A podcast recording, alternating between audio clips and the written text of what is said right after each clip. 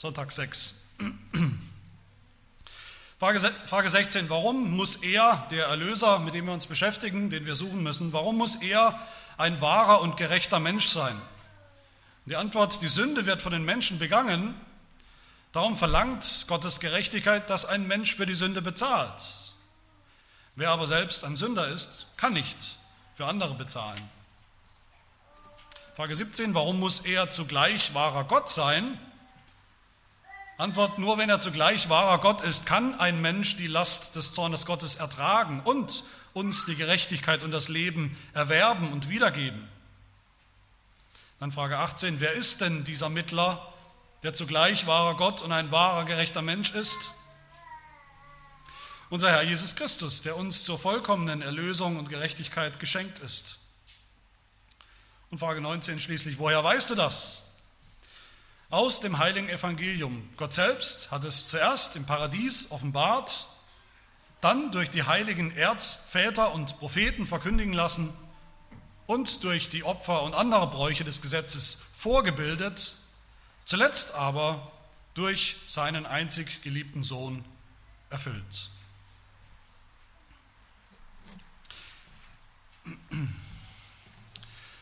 Meine Lieben, wann immer wir den Katechismus aufschlagen, uns damit beschäftigen, in der Predigt, Sonntagnachmittags oder auch sonst und auch zu Hause, beschäftigen wir uns nicht mit irgendwelchen komischen, abgefahrenen, esoterischen Sonderlehren, wie manche meinen, irgendwas, was nur uns angeht, nur einen kleinen Kreis von erlauchten Reformierten vielleicht. Wir beschäftigen uns mit dem Wort Gottes. Weil der Katechismus uns das sagt, was das Wort Gottes sagt, weil er uns eigentlich, je mehr wir uns damit beschäftigen, desto tiefer führt er uns hinein in das Wort Gottes. Wir reden vom Wort Gottes. Wir predigen das Wort Gottes, auch wenn wir den Katechismus hören und auslegen. Aber wir tun das eben, wir hören auf das Wort Gottes auf eine besondere Art und Weise. Nicht mit einem einzelnen Text, mit ein paar Versen, vielleicht fünf oder zehn Versen hintereinander weg, sondern mit biblischer Lehre. Biblischer Lehre. Das heißt, wir fragen, was sagt die Bibel insgesamt zu dieser oder jener Frage? Was lehrt die Bibel zu dieser oder jener Frage? Ich sage euch sicher nichts Neues, nichts, was ihr alle wisst. Wir leben in einer Zeit, in der genau das vielen Menschen suspekt ist. Das ist suspekt. Lehre allgemein ist suspekt, verdächtig, gefährlich vielleicht. Der Welt ist das suspekt, dass es sowas geben soll wie eine Wahrheit, das ist wahr und alles andere ist falsch. Und da steht noch jemand und verkündigt das vielleicht für andere. Wer sind wir schon, dass wir beanspruchen dürfen, die Wahrheit zu kennen, zu haben? Und das ist leider auch vielen Christen heutzutage suspekt. Lehre ist doch immer gefährlich, Lehre ist immer menschlich, da weiß man nicht, ob der Lehrer vielleicht irgendwelche Hintergedanken hat, ob er wirklich koscher, zuverlässig ist. Jeder kann behaupten, dass seine Lehre biblisch sei und richtig sei oder nicht. Da steht Aussage gegen Aussage. Wir halten uns nur an die Bibel, hört man oft. Wir halten uns an die Bibel, an Bibelverse, dann sind wir sozusagen auf der sicheren Seite. Ist nicht so gefährlich wie Lehre. So gibt es in vielen christlichen Gemeinden eine regelrechte Allergie gegen, gegen Lehre, dagegen, dass man verbindlich sagt, was die Bibel sagt zu diesem oder jenem Thema. Natürlich auch dann eine Allergie gegen Lehraussagen, gegen festgelegte Dinge, gegen Katechismus, gegen Bekenntnisse, wo ja drin steht, was richtig ist und was falsch ist, was biblisch ist und was unbiblisch ist. Der Apostel Paulus kannte das sehr wohl, er kannte diese Müdigkeit, diese Skepsis schon und hat deshalb seinem, einem jungen Pastor, seinem Zögling Timotheus, genau das gesagt, genau das aufgetragen. Er sagt zu ihm 2. Timotheus 4, verkündige das Wort. Und er sagt weiter, denn es wird eine Zeit kommen, da werden sie, die Menschen, die Zuhörer, die gesunde Lehre nicht ertragen, sondern sich selbst nach ihren eigenen Lüsten Lehrer beschaffen, weil sie empfindliche Ohren haben, empfindlich, allergisch gegen Lehre.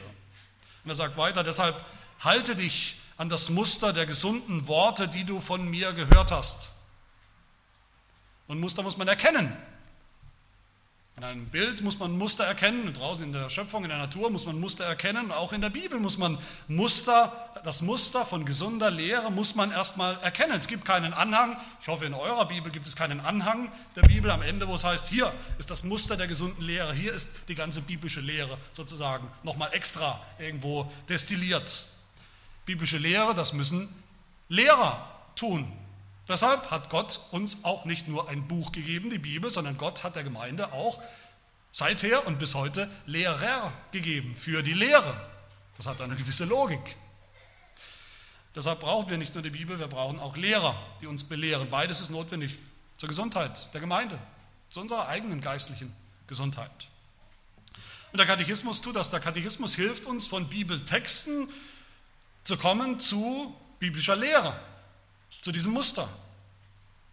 Ich höre immer wieder, was soll das eigentlich mit euren Bekenntnissen, was soll das eigentlich mit eurem Katechismus, mit eurer reformierten Lehre, die euch so wichtig ist? Das ist doch, der Glaube allein rettet doch. Und das stimmt. Der Glaube allein rettet, aber eben nur der wahre Glaube. Und wir werden, uns, wir werden in Frage 21 im Heidelberger Katechismus dann in einiger Zeit dazu kommen, dass es eben wahren und leider auch falschen, irrgeleiteten Glauben gibt. Und was ist eigentlich der wahre Inhalt des Glaubens, den wir wissen müssen? Unbedingt notwendig. Ich höre auch immer wieder, was soll das mit euren Bekenntnissen, wo man irgendwelche Lehre formuliert? Jesus allein rettet doch, die, die, die Beziehung zu Jesus Christus rettet uns doch. Was soll man dann Katechismus auswendig lernen? Was hat das damit zu tun? Und auch das stimmt, Jesus Christus rettet eine lebendige, echte Beziehung zu Jesus Christus, Einheit mit Christus, rettet. Und die Frage ist, welcher Jesus rettet? Ein Jesus vielleicht, der mein bester Freund ist, mein bester Kumpel, der es genauso schwer hatte mit Sünde, der genauso gekämpft hat mit Sünde wie ich, das täglich tue. Das ist leider nicht der Jesus der Bibel. Kein Jesus, der rettet, sondern das ist ein Hirngespinst, ein, ein, ein Wunschdenken. Wenn Jesus nicht Gott ist, wenn Jesus nicht der Sohn Gottes ist, nicht eine Person des Dreieinen Gottes, der Dreieinigkeit ist, dann ist das vielleicht alles ganz nett. Dann habe ich vielleicht auch Erlebnisse mit diesem Jesus, habe ich vielleicht Gemeinschaft, Beziehung zu diesem Jesus, wer auch immer er ist. Aber die bittere Wahrheit ist bei all dem, bei all dem Reden von Jesus, das ist ein Jesus, der nicht und niemanden rettet. Viele Christen sind hier auch leicht beeindruckt. Die gehen in irgendwelche Kirchen, in irgendwelche Gemeinden und sagen danach, ja, da war vieles vielleicht komisch, aber die reden doch auch von Jesus. Das Wichtigste ist da, die reden von Jesus. Die haben die ganze Zeit von Jesus geredet. Und muss doch alles in Ordnung sein. Auch von welchem Jesus reden sie? Reden sie jemals von dem dreieinen Gott, von der Dreieinigkeit? Reden sie jeweils, jemals davon, von den zwei Naturen, dem göttlichen Wesen Jesu und dem menschlichen Wesen Jesu? Kommt das jemals zur Sprache spielt das jemals eine Rolle? Wenn nicht, dann rettet ihr Jesus nicht. Niemanden. Unsere Bekenntnisse sagen nichts Neues, sagen nichts mehr als die Bibel, auch nicht weniger als die Bibel, sondern in unseren Bekenntnissen, da machen wir, da machen Christen, da macht die Gemeinde den Mund auf und sagt, wer oder was dieser Jesus wirklich ist. Und ich will das heute ich hoffe, ich sage sonst auch klar und deutlich, aber will es nochmal klarer, deutlicher sagen. Ein Evangelium, in dem nicht Jesus Christus, der Gott, Mensch, der gleichzeitig Gott ist und Mensch ist, im Mittelpunkt steht, das ist kein Evangelium. Da können wir noch so fromm reden, das rettet niemanden. Das ist nicht das Evangelium. Nur der Gott, Mensch, Jesus Christus rettet. Und das haben wir Reformierte nicht erfunden, das ist der alte christliche katholische Glaube, nicht der römisch-katholische, braucht keine Angst zu haben, das ist der allgemeine, überlieferte, biblische Glaube, der zu allen Zeiten in der Kirche lebendig war. In den ersten Jahrhunderten sehen wir das, in den ersten Bekenntnissen der Kirche. Ich will einen Abschnitt aus dem athanasianischen Glaubensbekenntnis, ungefähr um 500, eines der altkirchlichen Bekenntnisse, die ja auch bei uns gelten, auch aufgenommen werden in unserem Bekenntnis ein Abschnitt, der deutlich macht, wie notwendig es ist, diesen Inhalt des Glaubens zu kennen, zu wissen, anzunehmen. Nämlich besonders diese Aussage über Jesus Christus als den Gott Menschen. Da heißt es ganz am Anfang, das ist der Anfang des Bekenntnisses, notwendig zum ewigen Heil. Notwendig zum ewigen Heil, aber ist es auch an die Fleischwerdung unseres Herrn Jesus Christus treu zu glauben. Es ist also der rechte Glaube, der richtige Glaube, dass wir glauben und bekennen, dass unser Herr Jesus Christus, der Sohn Gottes, Gott, sowohl Gott als auch in gleicher Weise Mensch ist. Gott ist er, weil er aus der Substanz des Vaters vor den Zeiten gezeugt ist. Und Mensch ist er, weil er aus der Substanz der Mutter in der Zeit geboren ist. Vollkommener Gott und vollkommener Mensch, bestehend aus einer vernunftbegabten Seele, einem menschlichen Fleisch, dem Vater gleich in seiner Gottheit, geringer als der Vater in seiner Menschheit. Obwohl er Gott ist und Mensch, ist er dennoch nicht zwei, sondern ein Christus. Das ist nicht der Luxus eines Theologiestudiums oder irgendwelcher theologischer Spekulation, das ist notwendig zum Heil. Wir haben letzte Woche, Sonntag 5, darüber gesprochen, unter der Überschrift, was für einen Mittler brauchen wir eigentlich, was für einen Mittlererlöser sollen wir suchen. Und da hieß es schon die Antwort, einen, der wahrer Gott und wahrer Mensch ist. Und heute geht es eigentlich nur darum, in diesen Fragen, warum ist das so? Es wird erklärt heute, warum ist das so? Warum muss dieser Erlöser, wenn wir überhaupt einen Erlöser haben, finden wollen, warum muss er beides sein? Warum muss er wahrer Mensch sein, ist die erste Frage. Warum muss er wahrer Gott sein? Und die dritte Frage ist dann, woher wissen wir das? Frage 19. Zur ersten Frage, zu Frage 16. Warum muss er, dieser Erlöser, ein wahrer und gerechter Mensch sein? Antwort, die Sünde wird von den Menschen begangen, darum verlangt Gottes Gerechtigkeit, dass ein Mensch für die Sünde bezahlt. Es geht also zunächst mal hier um die Entsprechung. Die Entsprechung, Mensch hat gesündigt, Mensch muss erlösen, bezahlen. Und dafür bekommen wir gleich mehrere Gründe. Der erste Grund dafür, dass unser Erlöser wirklich ein Mensch, ein wahrer Mensch sein muss. Warum ist das so? Warum muss der überhaupt ein Mensch sein? Man könnte ja auch denken, mal das Gedankenspiel machen, Gott hätte nicht einen Mensch gebraucht. Gott selber als Gott hätte doch einfach retten können, freisprechen können. Viele Menschen verstehen das heute nicht mehr, dass das nicht geht oder warum das nicht geht. Was sagt die Bibel?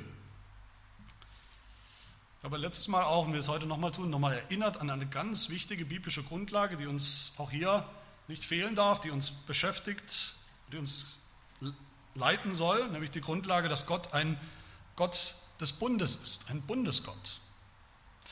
Von Anfang an hat Gott einen Bund geschlossen mit den Menschen, den er gemacht hat, mit Adam und Eva. Und in diesem Bund gilt, Adam war von Anfang an das Bundesoberhaupt, das Oberhaupt von allen Menschen, die von ihm abstammen und die danach noch kommen. Was für Adam gilt, das ist deutlich im Schöpfungsbericht, was für Adam gilt, wie es ihm ergeht, was aus ihm wird, das gilt für alle Menschen danach. Sind, gewissermaßen sind alle Menschen in, in Adam gewesen, in ihm, in dem, in dem Oberhaupt. Wenn Adam gehorcht, dann bekommt er das Leben, das was Gott versprochen hat, aber nicht nur er, auch alle anderen Menschen nach ihm.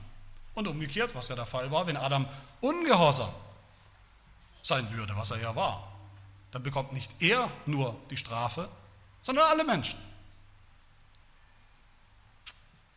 So ist es gekommen, Gott hat gehandelt an uns in Adam, unserem Stellvertreter. Ob wir wollen oder nicht, so hat Gott gehandelt. Römer 5, wo es heißt, Vers 12, darum gleich wie durch einen Menschen, den Adam, die Sünde in die Welt gekommen ist und durch die Sünde der Tod und so der Tod zu allen Menschen hingelangt ist, weil sie alle gesündigt haben. Wie haben wir gesündigt? Keiner von uns war im Garten Eden. Wie haben wir gesündigt? Wie haben wir von der Frucht gegessen? In Adam. Und so ist es bis heute.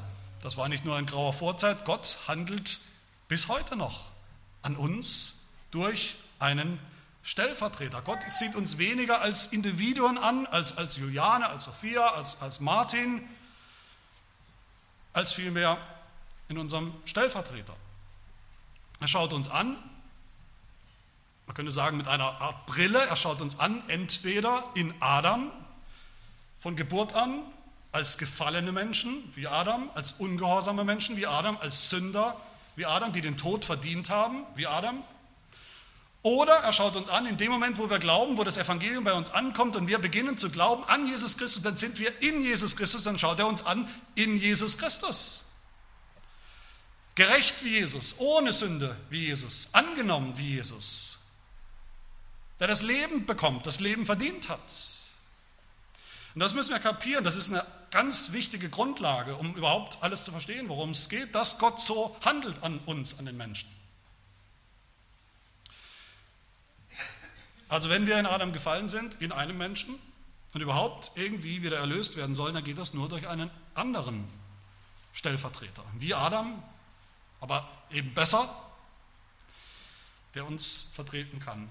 Der muss eben auch ein Mensch sein. Wie Adam ein Mensch war, der uns vertreten hat, so muss auch der neue Stellvertreter, der andere Stellvertreter ein Mensch sein. Nur ein Mensch kann tun, was Adam hätte tun sollen, das Gebot halten, Gott gehorsam sein. Das kann nicht Gott selbst tun, macht überhaupt keinen Sinn.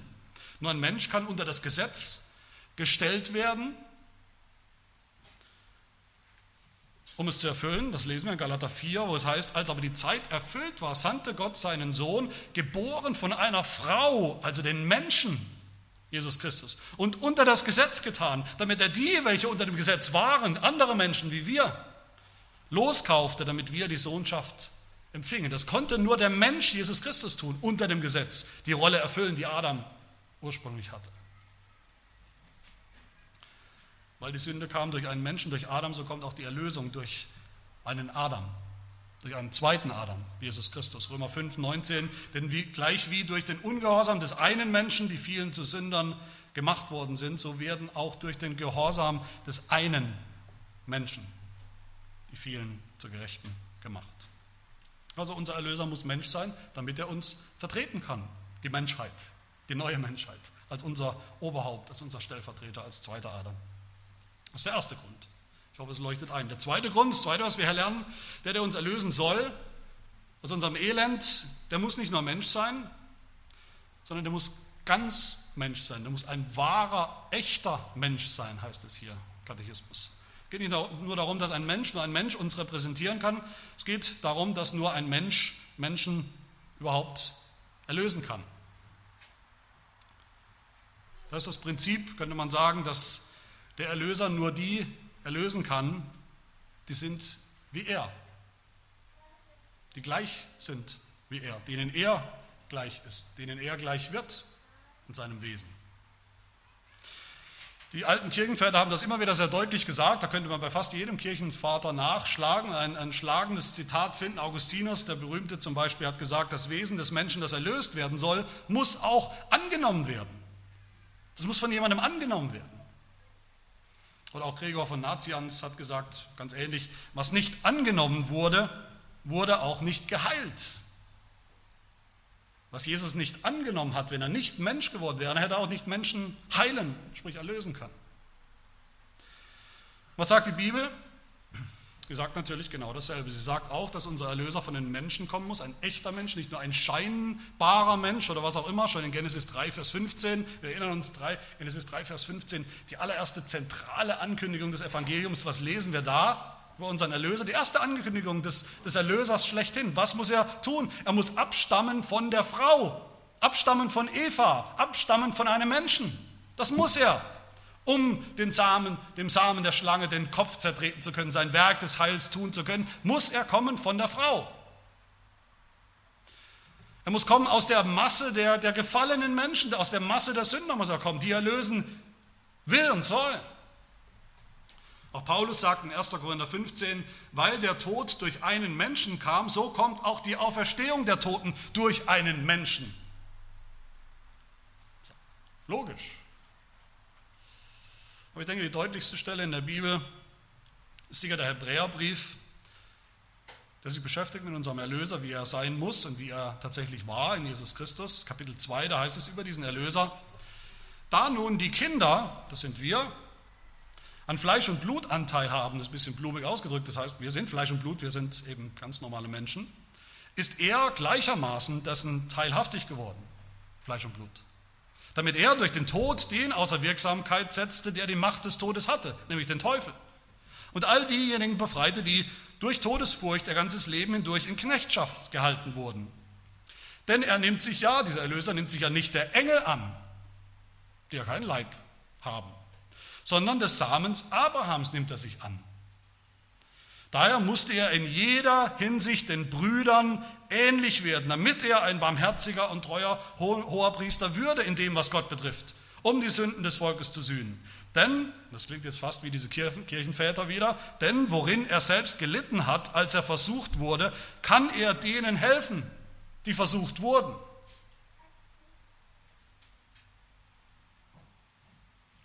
Weil Jesus Christus Fleisch und Blut, also Menschen, erlösen wollte und sollte, musste er selbst Fleisch und Blut annehmen, Mensch werden. Das konnte er nicht aus der Ferne, als Gott aus dem Himmel. Und dann sehen wir auch den dritten Gedanken. Unser Erlöser muss ganz Mensch sein, muss ein wahrer Mensch sein, damit er überhaupt unsere Strafe erleiden kann. Damit er das Problem, das im Raum steht, der Strafe, der angekündigten, der gerechten Strafe, des Todes, tragen kann. Als Gott hätte er das nicht gekonnt. Wir haben gerade gelesen, Hebräer 2, nur worin er selbst gelitten hat, als er versucht wurde, kann er denen helfen, die versucht werden zur Sünde. Aber dazu musste Jesus Mensch sein. Ein Mensch, der leiden kann. Nur ein Mensch kann die Strafe tragen, ertragen, die Gott dem Menschen angedroht hast. Er hat gesagt, wenn du isst zu Adam, wenn du isst von dieser verbotenen Frucht, vom verbotenen Baum, dann wirst du gewiss sterben. Du, ein Mensch und alle anderen Menschen, nicht, nicht ein Tier oder irgendwas anderes, nicht Gott, der Mensch. Der Katechismus sagt, Gottes Gerechtigkeit verlangt es so, dass es auch genauso passiert, dass ein Mensch, ein echter Mensch bezahlt für die Sünde. Aber hier finden wir noch den, den vierten und letzten Aspekt von, dieser, von diesem wichtigen ersten Gedanken zur Menschheit. Jesu, der, der uns erlösen soll, der muss nicht nur ein Mensch sein, der muss ein gerechter Mensch sein, heißt es hier auch. Das bedeutet einfach, es muss ein Mensch sein ohne Sünde. Ein Mensch, der nicht selber ein Sünder war oder ist. Er darf kein Sünder sein. Wie der Katechismus sagt, wer aber selbst ein Sünder ist, der kann nicht für andere bezahlen. Der hat das Hauptproblem, das unüberwindbare Problem, jemand muss ja wiederum für ihn bezahlen. Er ist ein Teil des Problems, der Sünder.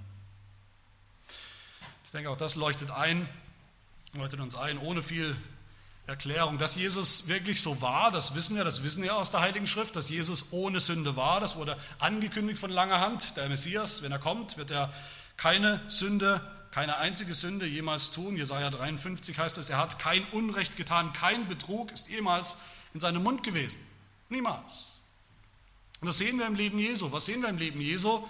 Nicht seine Freunde haben gesagt, dass er niemals gesündigt hat. Seine Feinde, seine erklärten, schlimmsten Feinde konnten ihm niemals eine vernünftige Sünde nachweisen. Deshalb haben sie alles Mögliche erfunden über ihn. Mussten kreativ sein, sich irgendwas auszudenken. Und auch hier, denke ich, beruft sich der Katechismus auf den Hebräerbrief oder darf sich auf den Hebräerbrief berufen, Kapitel 7, da geht es darum, was für einen hohen Priester wir brauchen, der uns wirklich erlösen kann. Was brauchen wir eigentlich für einen, für einen Mittler, für einen hohen Priester? Und da heißt es, ein solcher hoher Priester tat uns Not, also brauchen wir, der heilig, unschuldig, unbefleckt, von den Sünden abgesondert und höher als die Himmel ist, der es nicht wie die hohen Priester, also die normalen menschlichen hohen Priester, täglich nötig hat, zuerst für die eigenen Sünden das Opfer darzubringen, danach für die des Volkes, denn das Gesetz bestimmt Menschen zu hohen Priestern, die mit Schwachheit behaftet sind das Wort des Eidschwurs aber, das ist die Verheißung Gottes, das ist das Evangelium. Das Wort des Eidschwurs aber, der nach der Einführung des Gesetzes erfolgte, das bestimmt den Sohn, der in Ewigkeit vollkommen ist. Vollkommen. Als Mensch. Vollkommen. Dasselbe Hebräerbrief, also, wenn wir richtig zugehört haben, dasselbe Hebräerbrief sagt interessanterweise beides. Er sagt erstens, dass der Erlöser unbedingt ein Mensch sein muss. So wie wir.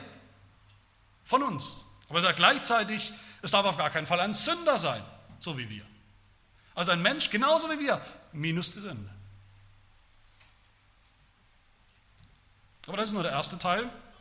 Die Frage, warum muss der Erlöser Mensch sein? Weil nur ein Mensch für uns bezahlen kann, weil nur ein Mensch die Strafe ertragen kann für uns, weil nur ein Mensch uns erlösen kann. Die zweite Frage, die wir natürlich gleich hinterher schieben und stellen müssen, ist, warum Gott? Warum muss er auch Gott sein gleichzeitig? Frage 17. Warum muss er zugleich wahrer Gott sein? Nur wenn er zugleich wahrer Gott ist, ist die Antwort, kann ein Mensch die Last des Zornes Gottes ertragen und uns die Gerechtigkeit und das Leben erwerben und wiedergeben. Ich denke, ich sage das mal einfach so, dass unser Erlöser Mensch sein muss, das leuchtet uns irgendwie mehr ein, schneller ein. Klar, dass er Mensch sein muss, ist, ist, ist logisch, aber warum muss er jetzt auch noch Gott sein? Das ist, fällt uns vielleicht schwerer, das zu begreifen. Warum ist das? Der Katechismus nennt auch hier zwei Gründe, warum der Erlöser eben nicht nur ein Mensch sein kann, sondern auch Gott sein muss. Der erste Grund im Text, ein Mensch allein ein reiner Mensch, ein bloßer Mensch, wie es in der anderen Frage hieß, kann den Zorn Gottes nicht ertragen. Ein reiner Mensch kann den Zorn Gottes nicht ertragen. Der Zorn Gottes, was ist das? Die Strafe Gottes für die Sünde, was ist das? Das ist, wie gesagt, der Tod. Der Tod, den Gott angedroht hat im Buch Genesis, Adam und Eva. Der Tod. Was für ein Tod? Ein ewiger Tod als ewige Strafe in der ewigen Hölle. Darum geht es. Diese Strafe ist ewig, weil die Sünde, weil das Vergehen gegen Gott so schlimm war, so schlimm ist, weil die Sünde so unendlich groß war, die Rebellion gegen Gott, weil Gott so unendlich groß und unendlich heilig ist und gerecht. Aber ich denke, wir verstehen das. Eine ewige Strafe kann ein bloßer Mensch nicht ertragen bis zum Ende. Gerade deshalb, weil sie ja nicht aufhört. Sie ist ja ewig. Wie, wie kann er jemals zum Ziel kommen und sagen, jetzt ist vorbei, jetzt habe ich alles ertragen? Eine ewige Strafe hört nicht auf, die Hölle ist ewig. Natürlich ist es so, das wissen wir, das glauben wir, das bekennen wir, dass Jesus Christus die Höllenqualen erlitten hat. Jesus Christus hat die Höllenqualen erlitten für uns, die wir verdient haben. Er ist, wie wir bekennen, hinabgestiegen in das Reich des Todes. Für uns. Aber doch ist er nicht festgehalten worden von den Mächten des Todes. Für immer, wie wir das wären. Er ist nicht im Tod geblieben. Er ist auferstanden als Zeichen, dass der Tod nichts mehr in der Hand hatte gegen ihn, dass der Tod ihn nicht anklagen konnte, nach drei Tagen schon.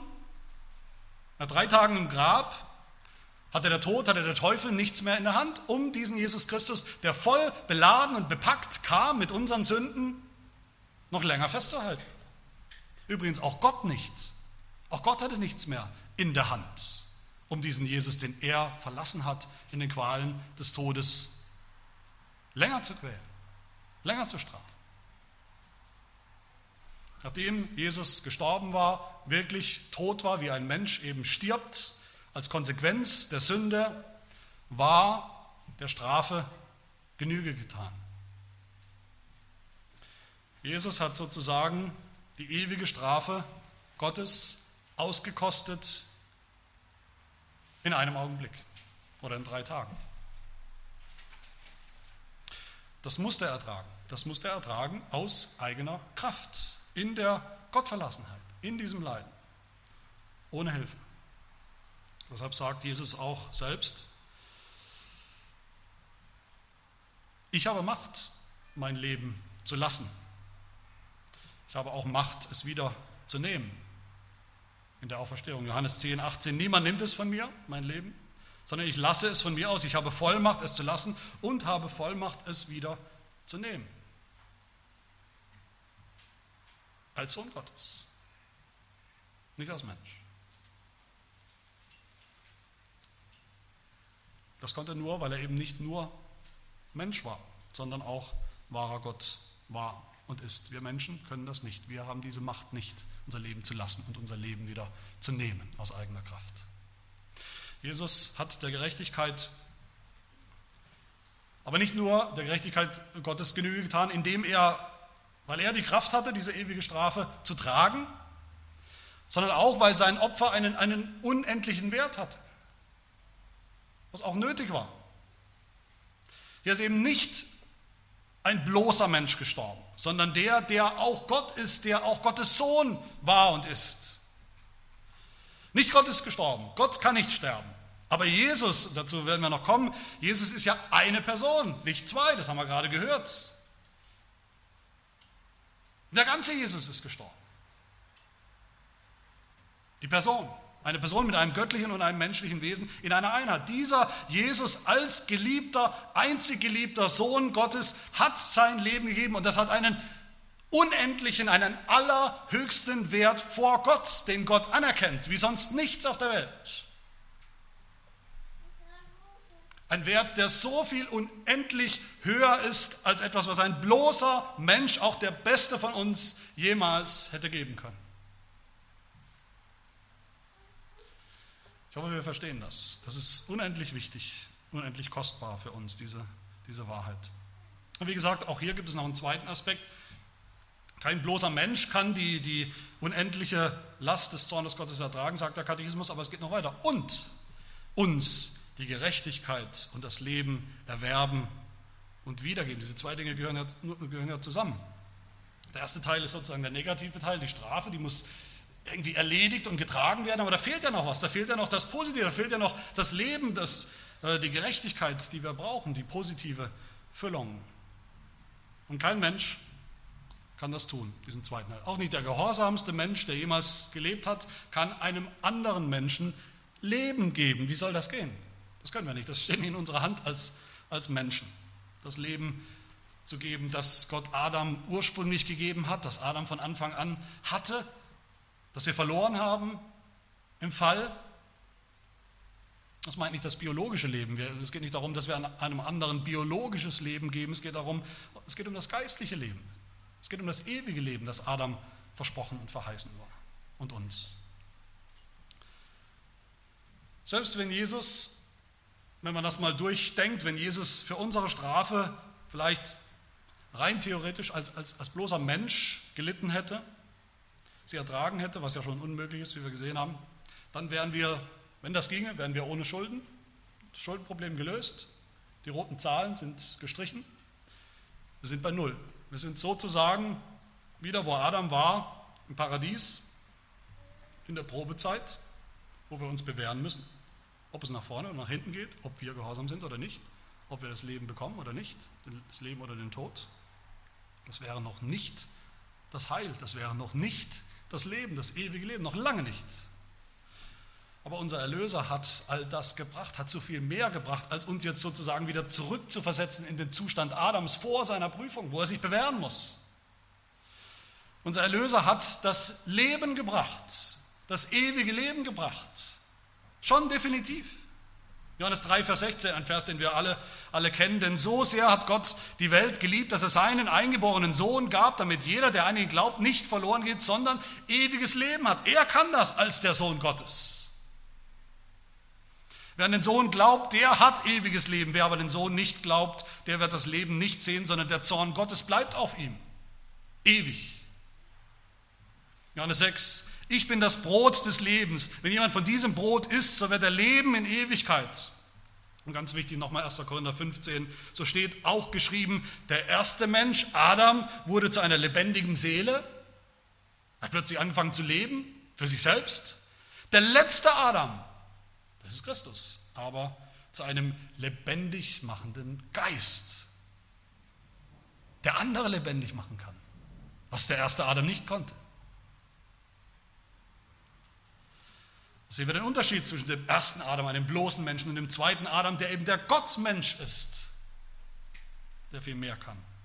Und so hat Jesus als unser Erlöser uns die Macht gegeben, das Privileg gegeben, wiedergegeben, wie der Katechismus sagt, das zu tun, was Adam nicht, nicht mehr tun durfte, nämlich zu essen vom Baum des Lebens und zu leben, ewig zu leben.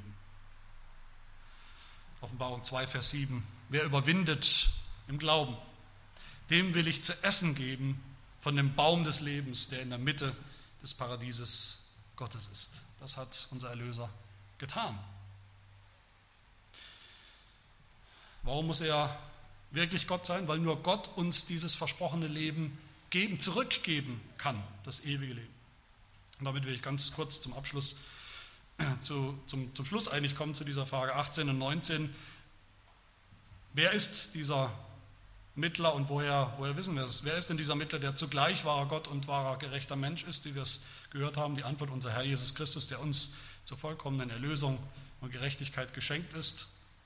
Frage 19, woher weißt du das aus dem heiligen Evangelium? Ich denke, im Grunde erklären sich diese beiden Fragen von selbst. Sie sind sehr klar und einfach. Ich will nur zwei Gedanken abschließend dazu sagen. Erstens zu dieser Frage 19, zu dem Wörtchen zugleich. Da heißt es, wer ist dieser Mittler, der zugleich wahrer Gott und wahrer gerechter Mensch ist. Was bedeutet das? Hier, hier ranken sich leider viele, viele, viele Missverständnisse, auch unter Christen, viele Irrlehren sogar, unter vermeintlichen Christen. Viele denken, klar, Jesus war schon immer Gott, er war schon immer bei Gott, er war Gott in Ewigkeit, aber dann ist er eben Mensch geworden vor 2000 Jahren, um gehorsam zu sein für uns, um, um zu leiden für uns, war er eben nur ein Mensch. Und dann nach seiner Auferstehung ist er irgendwie zurück in den Himmel gegangen, wo er jetzt wieder Gott ist. So denken viele, landläufig. Das ist eine Irrlehre, eine schlimme Irrlehre.